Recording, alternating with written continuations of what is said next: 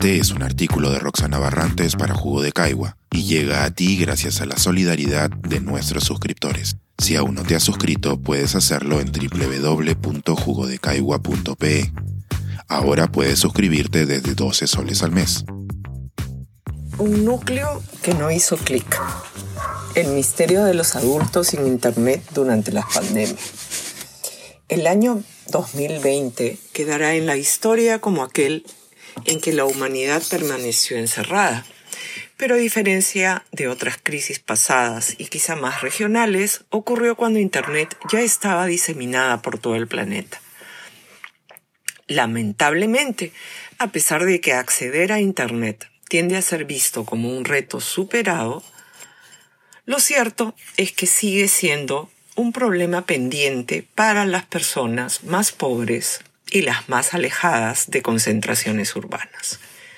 Además, para quienes acceden, su uso y apropiación dependen de un conjunto de factores muy asociados a la condición socioeconómica, la educación y el género.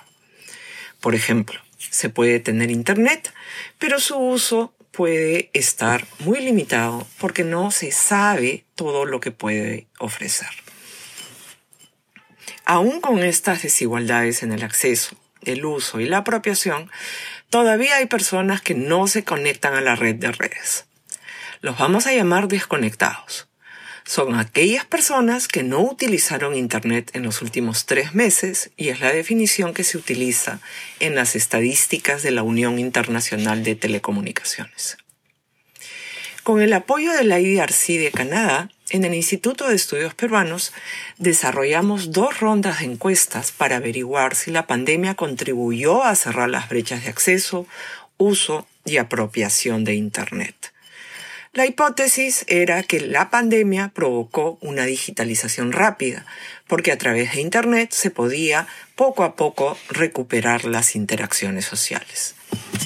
El área de opinión pública del IEP la misma que produce las encuestas de opinión que solemos revisar periódicamente, se encargó de realizar la encuesta con representatividad a nivel de las áreas urbanas del Perú. La primera ronda se realizó en agosto del 2020 y la segunda en abril del 2022, buscando encontrar qué cambió y para quién en cuanto a acceso, uso y apropiación de Internet. Y sí, la proporción de personas desconectadas, según nuestra definición, disminuyó a la mitad, de 15.87 a 8.86%.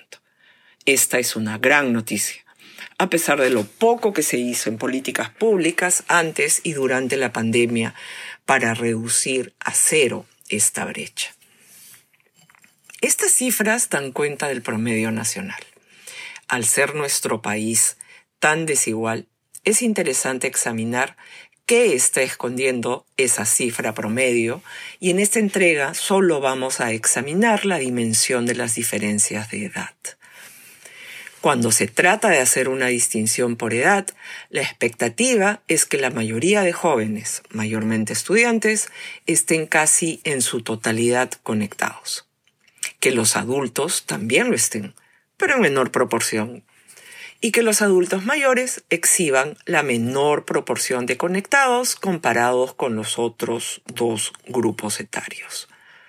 Vamos a considerar jóvenes a aquellos con edades entre 19 y 25 años, adultos a quienes tienen entre 26 y 59 y adultos mayores a todos los de 60 o más años. En agosto del 2020, los datos de nuestra encuesta confirmaron estas expectativas. La proporción de conectados, según grupos etarios, va cayendo a medida que se considera grupos de edades mayores. Cuando se los compara con los resultados del 2022, se observan resultados muy interesantes tanto para los jóvenes menores de 25 años como para los mayores de 60.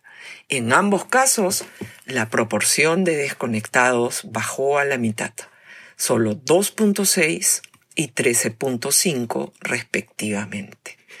Lo que sí llama la atención es que la proporción de adultos entre 26 y 59 desconectados prácticamente no cambió en el periodo.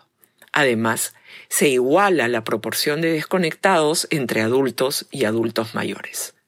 Nuestra encuesta entonces muestra que no es necesario ya distinguir entre adultos, 25 a 29, a 59, y adultos mayores de 60 más años, si de identificar a los desconectados y desconectadas se trata.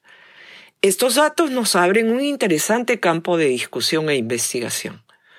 ¿Quiénes conforman este núcleo duro de adultos que a pesar de lo que significó la pandemia no se atrevieron a conectarse y utilizar Internet?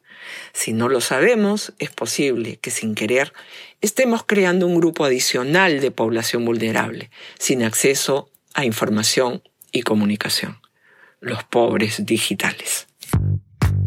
Pensar, escribir, editar, grabar, coordinar, publicar y promover este y todos nuestros artículos en este podcast cuesta y nosotros los entregamos sin cobrar. Contribuye en www.jugodecaigua.pe barra suscríbete y de paso espía como suscriptor nuestras reuniones editoriales.